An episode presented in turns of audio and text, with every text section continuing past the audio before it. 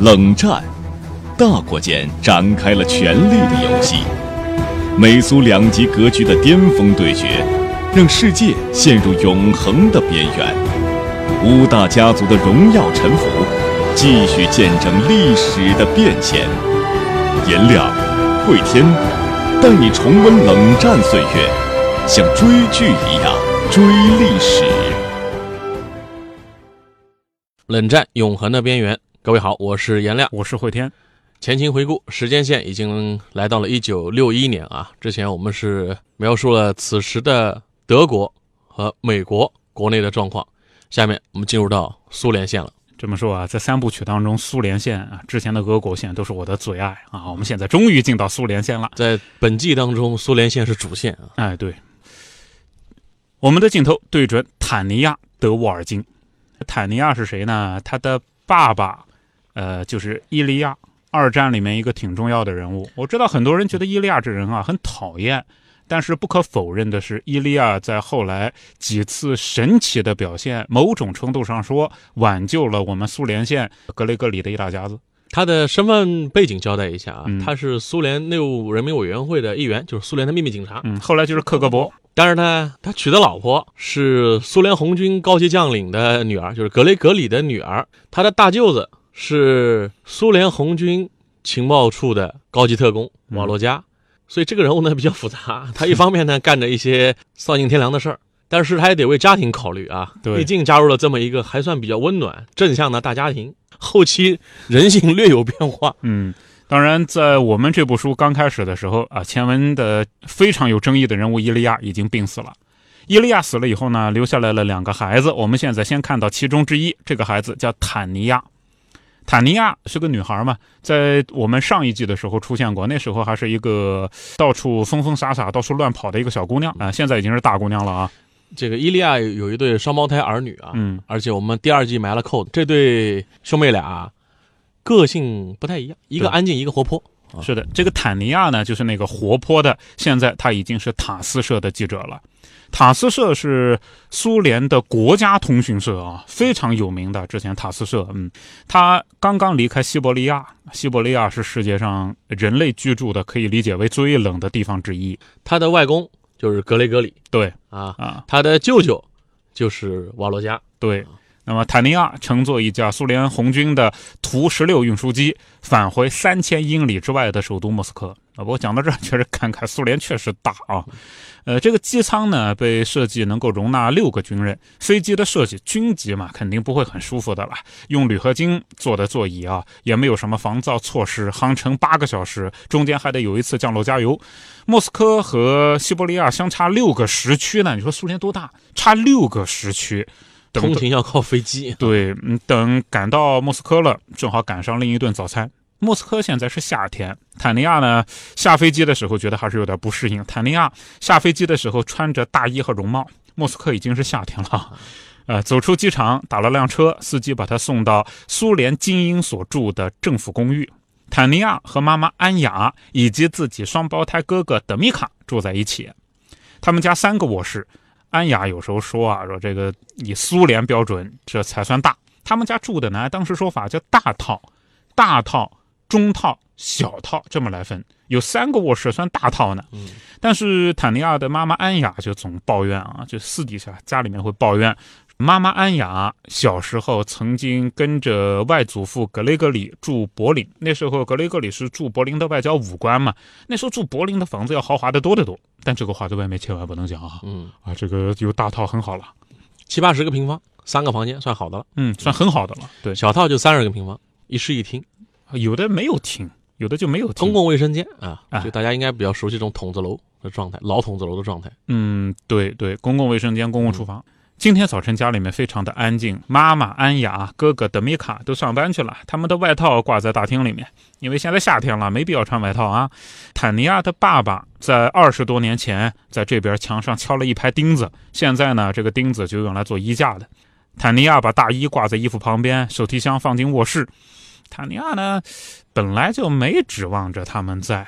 当然，对于妈妈不能为自己烧茶，为哥哥不能听冒险经历啊，稍微有点失望。然后呢，塔尼亚琢磨了一下，我要不要去看一下外公外婆他外公外婆嘛，外公是格雷格里，外婆叫卡捷琳娜啊。他们住在这个公寓的另外一层。嗯，给新听众介绍一下啊，格雷格里，苏联的功勋老将。对，他的真实原型可能是苏联历史上三个将军的三合一。啊对，参加过十月革命。而且格雷格里他传奇在哪儿呢？在我们这个故事里面啊，最早的时候他跟的是托洛茨基，托洛茨基被斯大林斗倒，然后他跟着斯大林，斯大林现在被全盘否定了，他跟着赫鲁晓夫，嗯，就属于政坛不倒翁这样的一种人。他的舅舅也介绍一下啊，嗯瓦洛加，苏联红军的特工。对，他的舅妈卓雅，苏联核物理学家。所以这家子也是很厉害的啊。总之，按坦尼亚想呢，就最好去看一下外公外婆，因为外公已经退休了，外公外婆都退休了，住在同一栋楼，就不同楼层嘛，不看一下不礼貌。后来一想，哎呀，不行，没时间，冲了个澡，换了套衣服，乘公共汽车去塔斯社的总部。坦尼亚在这儿啊，是这里一千多名记者之一，但是呢，你说其他的那么多记者，不是每个人都能像坦尼亚这样坐空军的喷气机飞来飞去的。坦尼亚在这个通讯社是冉冉升起的一颗星星，而且呢星，星倒是次要的，哎主要人家是红二代、三代三代，红三代、呃，官三代啊。官三代。呃，另外一方面呢，坦尼亚啊，他文章特质就是在不触碰底线的情况之下，能抓住年轻读者的心。哎，不过知名度高也带来一些坏处。第一，上级会派一些难度非常大的采写任务；第二，会招人嫉妒，嗯，尤其是自己顶头上司的嫉妒。当然，此刻的苏联的新闻工作者的任务啊，压力也是非常大的啊。哎他们面临着要跟西方的舆论机构抢阵地的问题哎，啊。所以你看，这么庞大的一个组织，苏联当然是沿袭了从十月革命之后就开始的这种强大的舆论宣传的攻势的。啊、对，嗯，坦尼亚在餐厅吃了点东西啊，就加了酸奶油的荞麦粥啊，这是一个苏联的小吃吧，算是，但确实不好吃。总之，坦尼亚后来就去了自己的特别报道部啊，尽管已经名声在外了，但是坦尼亚还没有自己的办公室呢。当真的提拔到一定级别了，比如说特报部主任，就有自己的办公室了。但现在还是普通记者。他和同事们打了招呼，坐在办公室前，把纸、墨筒放进打字机，组装，开始写报道。就当时是这样的啊，你写呢是把它写下来，敲在蜡纸上，等到要复印了，把它搞一个地方用油墨一刷，这样就可以变成纸啊，变成文章。飞机上很颠簸，是没法写字的。不过呢，坦尼亚脑子里面已经构思好了，他就依据脑子里面记的那些东西，就飞快的写。主要写个什么报道呢？就鼓励苏联的年轻夫妇移居到西伯利亚，从事采矿和钻探业。哦西伯利亚的开发已经开始了，哎、就是要鼓励年轻人去啊，到东部去，到北方去。嗯到这个苏联需要的地方去啊。这样，西伯利亚有劳改营，劳动力呢倒也有，但是文化水平比较低。但此刻已经大批的在遣返了啊，嗯这个已经到一九六一年了，哎遣返了不少了。但是劳改营里面再怎么样，提供的人文化水平啊，总体都是不高的嘛。西伯利亚需要专家、地质学家、工程师、勘探员、建筑师、化学家、管理人员，就需要这些人啊。那这些人你没法强制的带他移过去，对不对？嗯你得鼓励大家去。所以坦尼亚在报道当中啊，他是这么写的。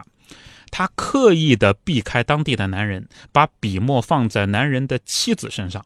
报道一开始呢，他就描绘了一个在零下艰苦环境当中仍然谈笑风生的年轻母亲克拉拉。啊，这是一个很好的写作方式哦，对吧？就是从小切口进去讲故事，让大家看了以后很感动。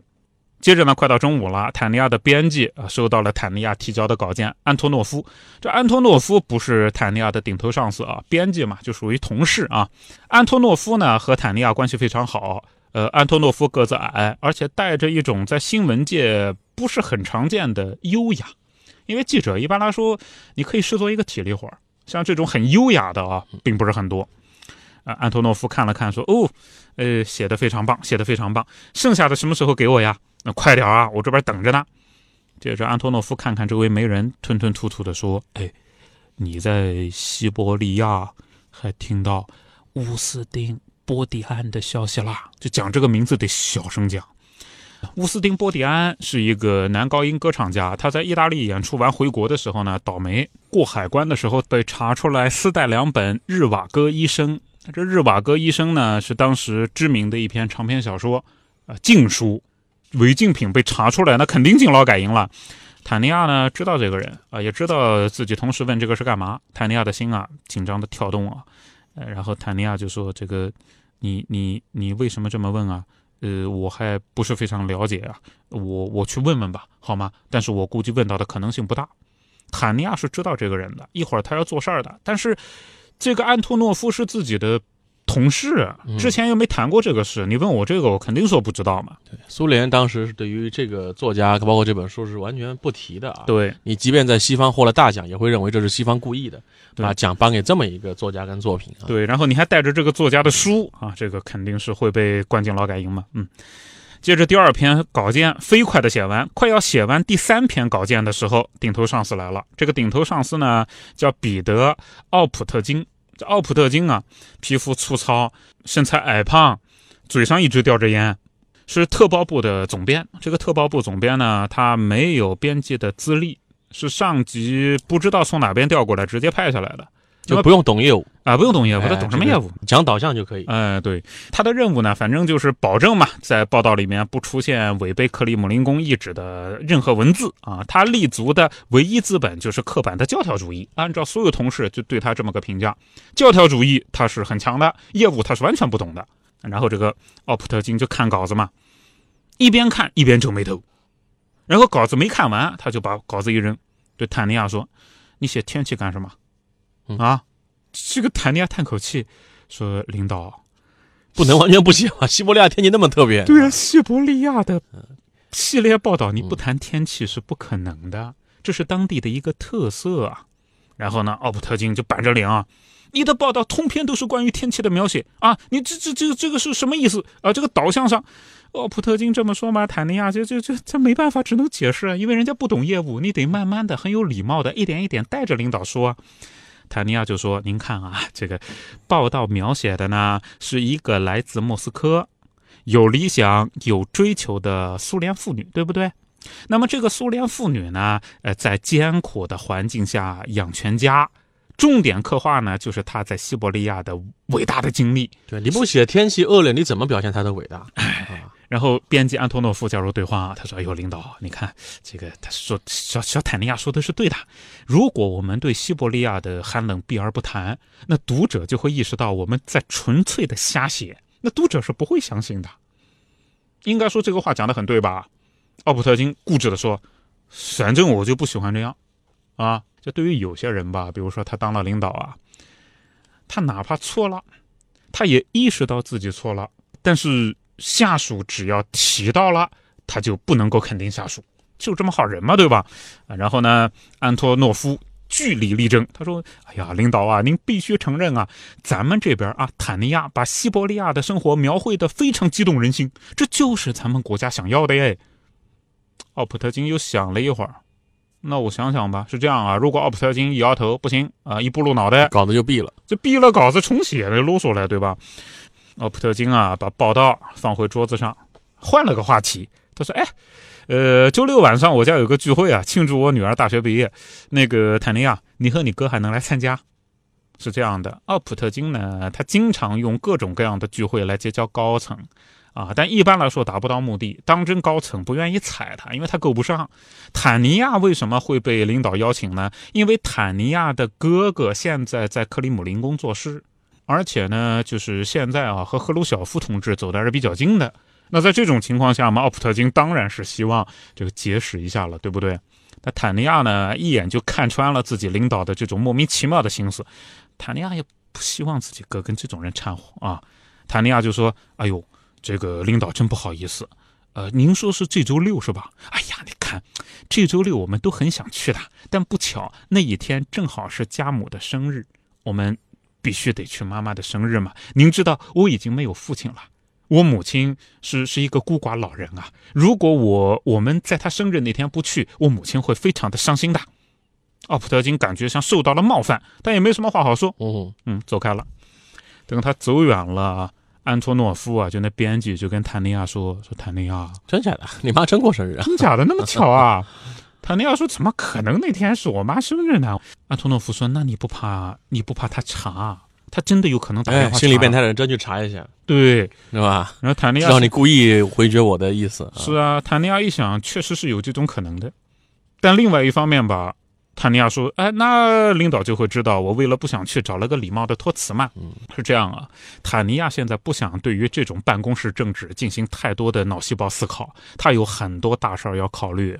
尤其是写完报道以后，他要离开通讯部大楼，对乌斯丁·波迪安开展营救。前文当中，他同事不问的吗？说你还知道乌斯丁·波迪安啊？坦尼亚说：“嗯，不知道。”但是他实际上知道一会儿要开展营救的。坦尼亚说：“呃，这个，哎呀，领导，他就是想找我哥，我哥为赫鲁晓夫工作嘛，对吧？没事儿，没事儿。他之前还想让我联系一下我舅舅呢。”还想联系我外公去参加什么 party 呢？怎么可能呢？这不第一回了。阿托诺夫那个编辑他是很坚持，呃，咱们领导在西伯利亚的报道上实际上已经让步了，你要适当的表达一下谢意啊。另外一方面，你很有魅力。当然，安托诺夫这么说不是和坦尼亚调情啊。安托诺夫呢，他当时已经和一个男性朋友在在同居了啊啊啊！就是安托诺夫他不可能对任何女人感兴趣了。他跟坦尼亚就是就事论事的谈他现在的情况。安托诺夫说呢，你很有魅力，对吧？然后呢，咱们领导他邀请你参加聚会几次三番的，也也可能是其他的事情。反正呢，你你要注意啊，防着点那年轻漂亮能干。啊，领导呢对你很重视，邀请你参加聚会，然后你几次不去，他有一万种理由恨你。尝试对他好一点吧。安托诺夫离开了，这确实是女性有时候在职场的困扰啊。就好在坦尼亚家里边是够硬气啊，背景够深，但是有时候县官不如县管呢。有时候领导就算知道你家里边背景很深，保不齐给你小鞋穿呢。当然这也是一个挑战，也是一个挑战。你想吧，领导，哎，如果一个女的。在在一个公司，他中层直管领导对他感觉有点意思，你说怎么办？一口回绝，一万种理由恨。你说不回绝，这其实也难办，所以特别理解这个坦尼亚。总之呢，坦尼亚意识到啊，自己的这个同事安托诺夫呢，也一番好心，确实自己跟领导现在关系要是搞得太僵吧，以后也麻烦。但以后再想这个事儿吧啊。午饭的时候，坦尼亚去食堂弄了点土豆沙拉。拌一点飞鱼，坐自己椅子上，在那慢慢吃。第三篇报道吃完饭以后，分分钟就搞好了，对吧？刚才给领导看的时候，基本上就好了，收个尾就行了。把打字纸交给安托诺夫，说：“你帮我校对一下，我估计也不会有什么错的。反正你看看吧，啊，我回家睡觉了，别给我打电话哦，我要睡觉。”安托诺夫点头：“嗯，是的，是的，坐飞机非常辛苦的，好好睡一觉。”坦尼亚把笔记本、笔这些东西放进挎包，离开了塔斯社大楼。离开的时候，坦尼亚必须确保没有人跟踪。按照道理上说，没人会跟踪自己，但自己要干的这个事儿，那必须得以备万全呢。另外一方面啊，坦尼亚已经意识到了，就是我太累了，累意味着我会犯低级错误，一定要注意。坦尼亚走过楼下的公共汽车站，沿着公共汽车的线路呢，往回走几个街区，走到前一站，在那儿上车。这根本不是一个合理的举动，对吧？所以，任何和自己一样的，那肯定是跟踪的。坦尼亚确实很有经验啊。对，人疲劳的时候不要做大事情，愤怒的时候不要做重要的决定，确实很容易干蠢事儿啊。嗯，坦尼亚坐上车，在已经改成民宅的前王宫那边下了车啊，沿着住宅绕了一圈为了确认呢，担惊受怕的又绕了第二圈后来走进了阴暗的大厅，登上楼梯，向瓦西里的公寓走去。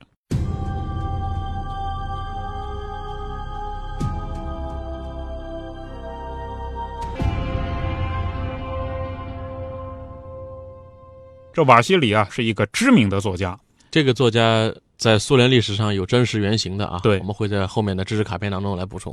坦尼亚拿出钥匙，他有钥匙，刚刚要放进锁孔的时候，公寓门开了，一个十七八岁的苗条金发女孩站在门口，瓦西里站在女孩身后。坦尼亚在心里骂了一句脏话。那现在你看我手上拿着钥匙，不能说认错门了吧？然后这个金发女孩呢？仔仔细细地审视了一下坦尼亚，坦尼亚的发型、体态、衣着、穿什么鞋，然后那个小女孩呢，回头亲了亲瓦西里的嘴，得胜似的看了一眼坦尼亚，走下楼梯。小情人，小情人，这作家的生活也是比较乱啊。对，这瓦西里三十岁了啊，还贪恋着年轻女孩。那年轻女孩呢，往往被瓦西里吸引，就瓦西里高帅。有才啊，啊有才，头发浓密，而且眼睛啊特别的性感。他看你的时候呢，眼神很忧郁啊。是一个苏联社会风流倜傥、有才华的年轻作家。对对，那坦尼亚对瓦西里呢，这个欣赏是不同的。聪明，觉得瓦西里聪明、勇敢，而且是世界级的作家呢。坦尼亚走进了瓦西里的书房，把包放在一把椅子上。这瓦西里啊，现在帮呃莫斯科广播电台在搞文稿编辑。桌子上到处都是纸，地板上各种各样的书。看了一下现在摊开来的东西呢，毫无疑问，瓦西里正在根据高尔基的著作编写广播剧。瓦西里养了一只灰颜色的小猫，呃，名字叫小姐。那小猫名字叫小姐啊。坦尼亚把小姐抱起来，嗯，摸了摸，把小姐又放到地上，自己坐上沙发。然后呢，坦尼亚就问瓦西里：“刚才那个小妞是谁啊？”坦尼亚和瓦西里两个人之间呢是情人关系，但不是独占情人关系，你明白吧？啊，双方都是这样的啊。然后坦尼亚就说：“那小妞谁呀？”瓦西里说：“啊，那个小妞，那个小妞是我妈。”坦尼亚就笑：“行行行吧，行吧，啊，是是你妈。哎，你还知道今天我要来啊？啊，他看见我的脸了，不应该让任何人知道你我有联系。”瓦西里就说：“这个他在百货公司上班，叫瓦瓦拉。”小姑娘是没见识，她不可能对你起什么怀疑。坦尼亚就说：“我告诉你啊，很严肃的啊，瓦西里，这种事儿不能再发生了。我们的工作够危险了，多余的风险那都是要命的。你哪天都能搞上年轻姑娘，你非搞今天干嘛？”瓦西里说：“不好意思，不好意思，这个这个这种事儿啊，我我对上帝发誓不会再发生了。我给你倒茶。”瓦西里忙着泡茶。那泡茶的时候呢，两个人就聊到了乌斯丁·波迪安。这个乌斯丁·波蒂安呢，他之前是因为带违禁品被关进劳改营。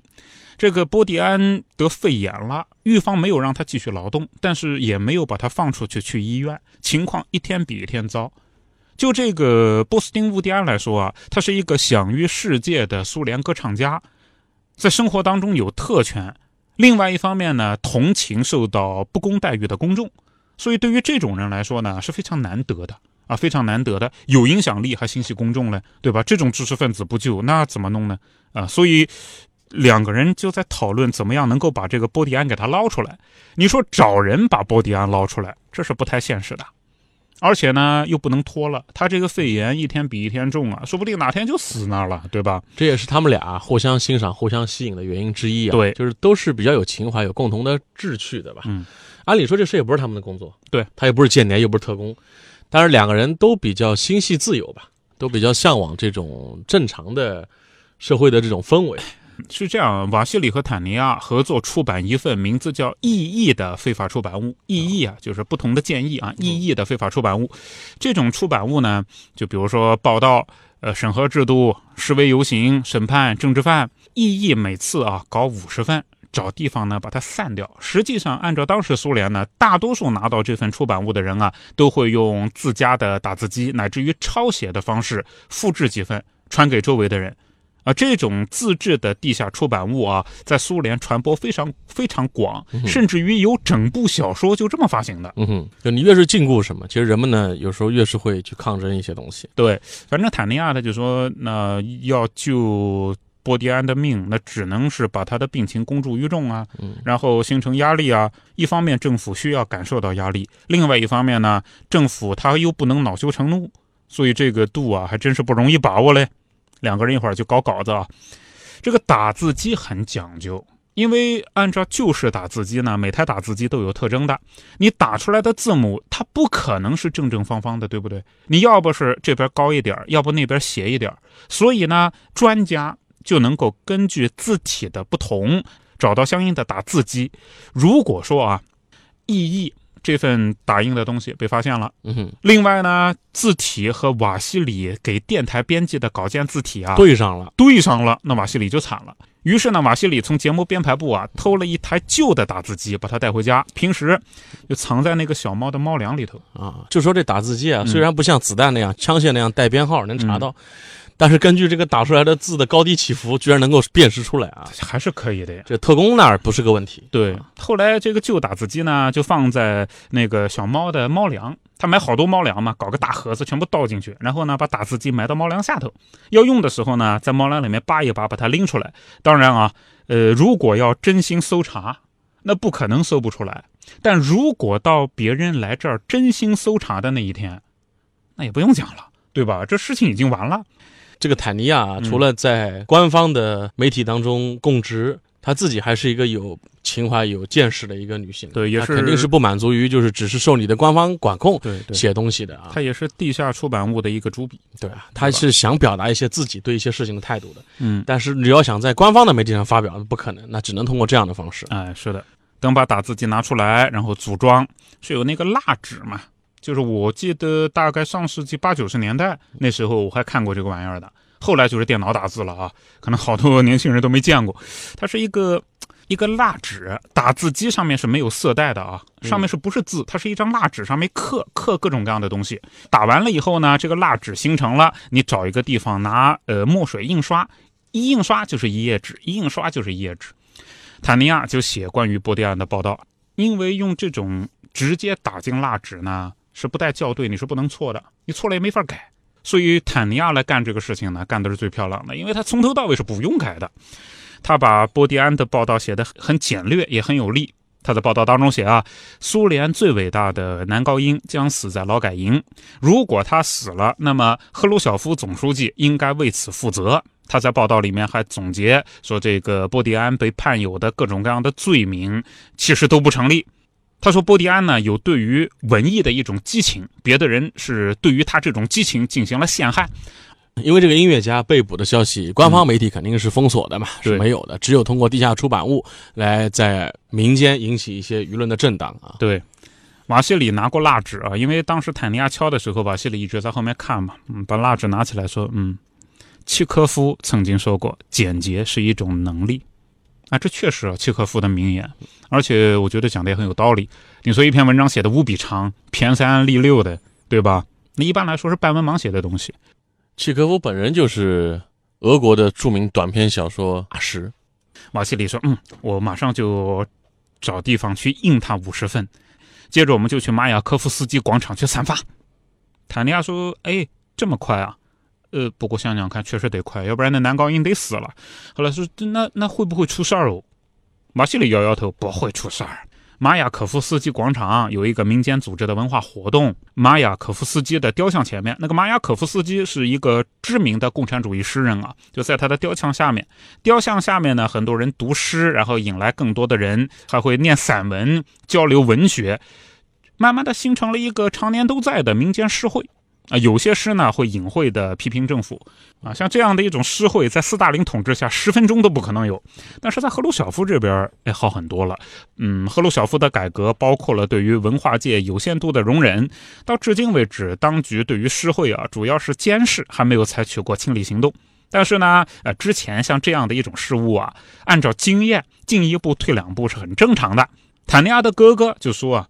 如果说赫鲁晓夫同志推行政策推行的顺畅，那么像这种民间的实惠呢，他就能有；如果说遇到不顺的事情，像这种就会被视作非法集会。所以，关键看当局的走向以及现在呢周围的环境。就当时的苏联的政治风气啊，或者社会舆论风气，也是宽宽紧紧，宽宽紧紧，对，走一步退两步，退两步走一步，这么个状态。外部环境紧，里面就紧；外部环境松，里面就松。不过坦尼亚呢，现在他要坐在这儿好好的休息一会儿，啊，他说好长时间没睡觉了，瓦西里，你去找人印吧，啊，我在这儿睡一觉。坦尼亚走进卧室，床单非常乱，看起来瓦西里和那个小女孩芭芭拉，这个一直在床上呗。揭开床罩，脱下鞋，正去睡会儿，但坦尼亚睡不着，脑子里面全是事儿啊。坦尼亚怕，但是呢，还是想想看，我还是要去去这个马雅科夫斯基广场。尽管说印刷的非常粗糙，传播范围非常小，但这个意义呢，它还是很重要的。它的存在就证明民间还是有声音的啊，还是给了持不同政见者有一些支持的。如果觉得冲着铁板一块儿在独自呐喊，就会觉得自己孤立无援；而一旦意识到自己不是孤立无援，就有千千万万的人会起来推动整个国家变得更好。你并不孤单，你并不孤单，啊、不同的声音、哎，民众的呼声啊，应该能够救得了波迪安。按照坦尼亚的想法啊，又过了一会儿，迷迷糊糊的坦尼亚终于睡着了。再往后呢，坦尼亚就感觉到有人摸自己脸，睁开眼睛，瓦西里躺在自己身边。坦尼亚说：“滚。”瓦西里说：“这是我的床。坦尼亚说：“我二十二了，对你来说我太老了。两人还打情骂俏一会儿啊。”转过来，坦尼亚很严肃的说：“啊，说这是这个该该做正事儿啊，该做正事儿。”瓦西里站起来。当然，瓦西里跟坦尼亚可能本来就不是认真啊。站在瓦西里的角度啊，他常年都这样的。瓦西里认为，女孩在自己面前，自己如果不表达一下自己的爱意是失礼。所以瓦西里对所有的女孩他都是这样的，而且多半很快会事后忘了这个事儿，就是中央空调呗啊，中央空调。对于坦尼亚来讲，就是他欣赏这个男人，也愿意跟他偶尔共度春宵一下，但是目前心里边还没有把他作为一个人生伴侣来考虑。哎，是的，嗯，瓦西里递给泰尼亚一摞纸啊，两面都印着一些模糊的文字啊，这就是新一期的意义了。尽管天气很好，但是呢。瓦西里还是围上了一条红颜色的棉布围巾，因为看上去更有艺术家的气质嘛。他喜欢这个范儿。两个人准备出发，两个人一起走向地铁站啊。地铁上面呢挤满了下班回家的工人，他们在公园环线地铁，到了马基亚可夫斯基广场地铁站。他们不会停留太久，因为一人二十五分，一人二十五分发完就走。这过程还是蛮危险的，因为如果有便衣。那就现场逮个现行。嗯，然后瓦西里呢还说：“哎，老样子啊，坦尼亚，这个事儿不是第一票干了啊，老样子，如果惹上麻烦，我们相互不认识。”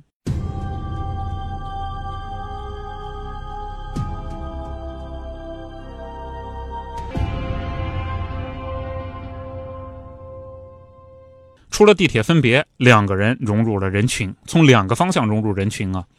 太阳低沉，夏日呢正在转凉。莫斯科夏日的傍晚啊，是非常的惬意的。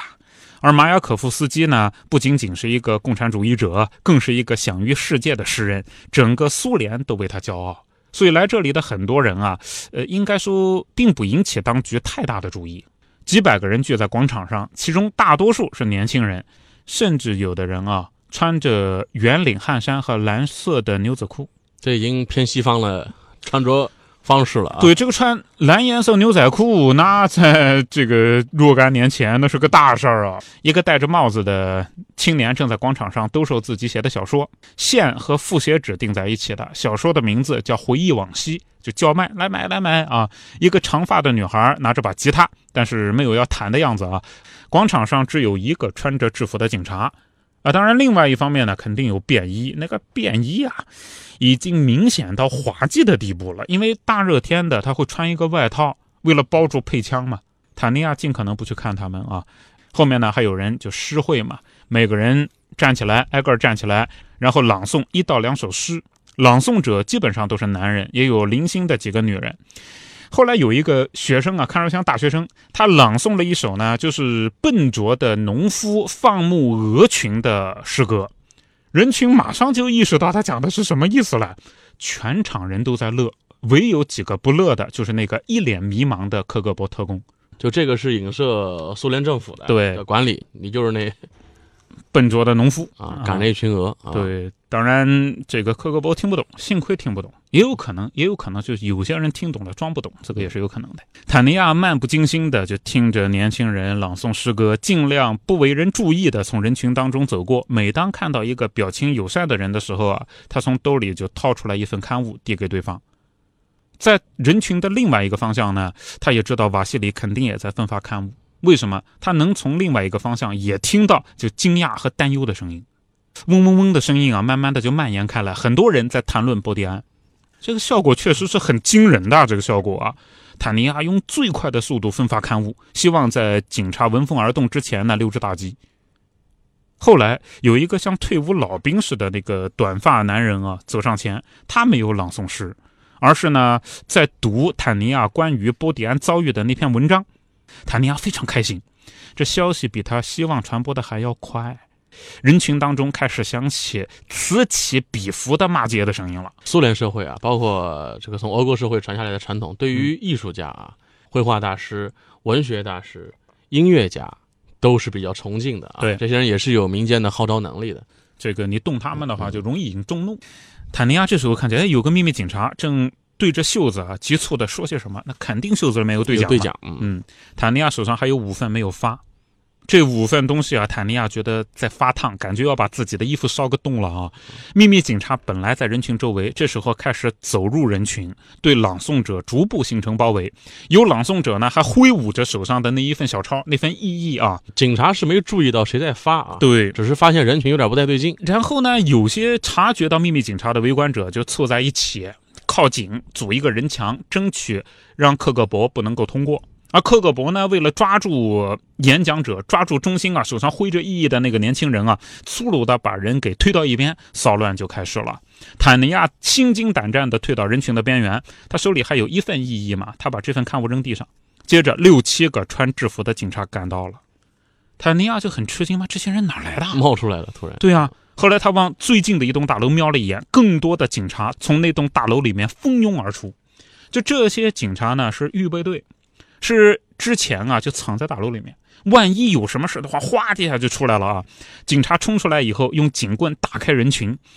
坦尼亚看见瓦西里转过身，正在以最快的速度撤离。坦尼亚也在撤离，但没走几步，有一个恐慌的少年人撞在坦尼亚身上啊，把坦尼亚撞倒了。那撞倒就懵了嘛，视线清晰以后，他看见更多的人跑了过来。坦尼亚勉勉强强的爬，爬跪在地上。又有人在他身上绊倒了，又把他撞倒了。这时候瓦西里出现了啊，抓住坦尼亚两只胳膊，把他拎了起来。有一个警察出现在瓦西里身边，用警棍猛揍瓦西里的头部，把瓦西里打倒在地。警察弯下腰，把瓦西里的手拽到后面，训练有素的给瓦西里戴上手铐。瓦西里抬起头，对坦尼亚做了个口型，跑。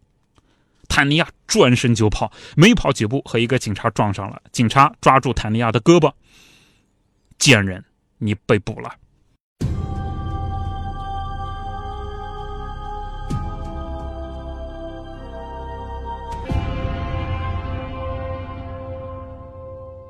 本集的知识卡片呢，我们跟各位来介绍一下：坦尼亚跟瓦西里要去营救的苏联音乐家，是因为带了两本苏联的当时的禁书入境。才被捕的。哎，那这本书为什么在苏联政府眼中有那么大的破坏力啊？为什么要把它列为禁书？这个日瓦戈医生啊，我们国家的 ISBN 编号九七八七二零一零八八二七三，是二零一四年八月份由天津人民出版社出版的一本书，官方网站上是可以买的。先说一下，我们肯定是介绍正规书籍。求生欲又来了，正规书籍，求生欲。日瓦戈医生，咱们简单说啊，就说的是有这样的一个俄国医生日瓦戈与妻子东尼亚以及与美丽的护士拉拉之间的三角爱情故事，是一个自传题材的作品。嗯，主要是描绘俄国两次战争以及两次革命战争之间宏大历史战争的另外一面，比如说残酷啊、毁灭、个人消极等等。当时在苏联视作禁书呢，主要是他对于战争期间、革命战争期间啊，有一些比较残酷的描写，就这些方面把它列为禁书的啊。知识分子视角，哎，过于悲悯，认为啊。对，我们简单说一下这个内容。日瓦戈他是一个可怜的孤儿，生于西伯利亚一个相当有钱的事业家庭，但他的爸爸呢不着调，是一个纨绔子弟。在日瓦戈很小的时候，他的爸爸就抛妻弃子，离家出走，再也没回来。有个说法，就是他爸爸在国外把钱败光了，在一辆奔驰的火车上跳下来自杀。所以幼年的日瓦戈呢，他爸爸既带走了钱，他爸爸又没有出现嘛，日子过得就非常不好。但是所幸日瓦戈有一个不错的舅父。日瓦戈毕业了以后呢，娶了东尼亚，应该说生活还是比较美满的。但是后来就战争爆发，我们知道第一次世界大战嘛，战争爆发，日瓦戈应征上了前线，在一所战地医院呢当了医生。负伤了以后，在战地医院又遇到了女友拉拉，很多细节当中呢，可以展现作者他的价值理念。比如说，作者当中写到啊，二月革命以后，日瓦戈从一战前线返回莫斯科，在列车上遇见了一位。青年猎人以一种心安理得的语调，在讲之前一场毁灭性的事件。日瓦戈当时就讲说，进行这种冒险性的实验啊，应该让国家有一段清醒的时间，从一个转折走向另外一个转折，要有喘息的机会。那么这番对话呢，也是反映出当时俄国在革命之间啊，人们对于历史进程的不同看法。另外，隐喻和象征手法相得益彰，也是作品当中的一大特色。整部小说景色描写始终以冷色调为主，多次出现旷野、冰霜、风雪、寒夜、孤星冷月这样的一种画面，是与主人公那种忧郁的精神气质相互呼应。啊另外呢，也有人说呼应了作品大提琴一般的沉郁的抒情格调。作者窃绝了诺贝尔奖，以证明自己对于苏联的忠诚。一九八二年，苏联为作者平反昭雪。一九八八年，《日瓦戈医生》俄文版在苏联正式出版。而再往后呢，《日瓦戈医生》在全世界范围内都已经彻底脱敏。总体来说啊，这本小说呢，当时反映的是一个知识分子视角的一个，在当时苏联政府看来是颓废的世界观。就不管是看待世界、看待两次战争、看待俄国的革命，以及他的人生态度，都认为是消极的。嗯，颓废的，这跟当时的苏联政府所主张的文学形式啊，应该是，像钢铁怎样炼成的这样的一种昂扬向上的，是格格不入的。尤其在很多的史观上、人生态度上，苏联政府认为这本小说传递了消极的情绪，所以当时把它列为了禁书。从国外带回这本书的人，遭受到了这个。牢狱之灾啊，嗯，哦，对了，最后再补充一下啊，这个日瓦戈医生呢，他的中译版本有很多，我们前面介绍的是天津人民出版社的，呃，除此之外呢，也有凤凰出版社、内蒙古少年儿童出版社、外国文学出版社、上海译文出版社、湖南人民出版社、丽江出版社和远景出版社等多个版本。了，你就不要这么紧张了啊！我不是紧张，我给大家介绍就不同的翻译，因为翻译家他的风格是不一样的。嗯嗯，好，感谢各位关注这集的冷战。永恒的边缘，我们在下集当中再见。在节目的最后，告诉大家一个好消息：与我们主播老师天亮 CP 的两天一夜活动现在开始报名啦！颜亮、慧天将和你一起畅游美术馆，看星星，看月亮，从诗词歌赋谈到人生哲学。现在报名还可以享受第二位半价的优惠活动。时间就在二零一九年六月八号到六月九号，地点位于江苏省南京市四方美术馆。具体情况您可以添加我们的火线助手，微信号是火线全拼加数字二零二。天亮 CP 在这里等你，赶紧报名吧。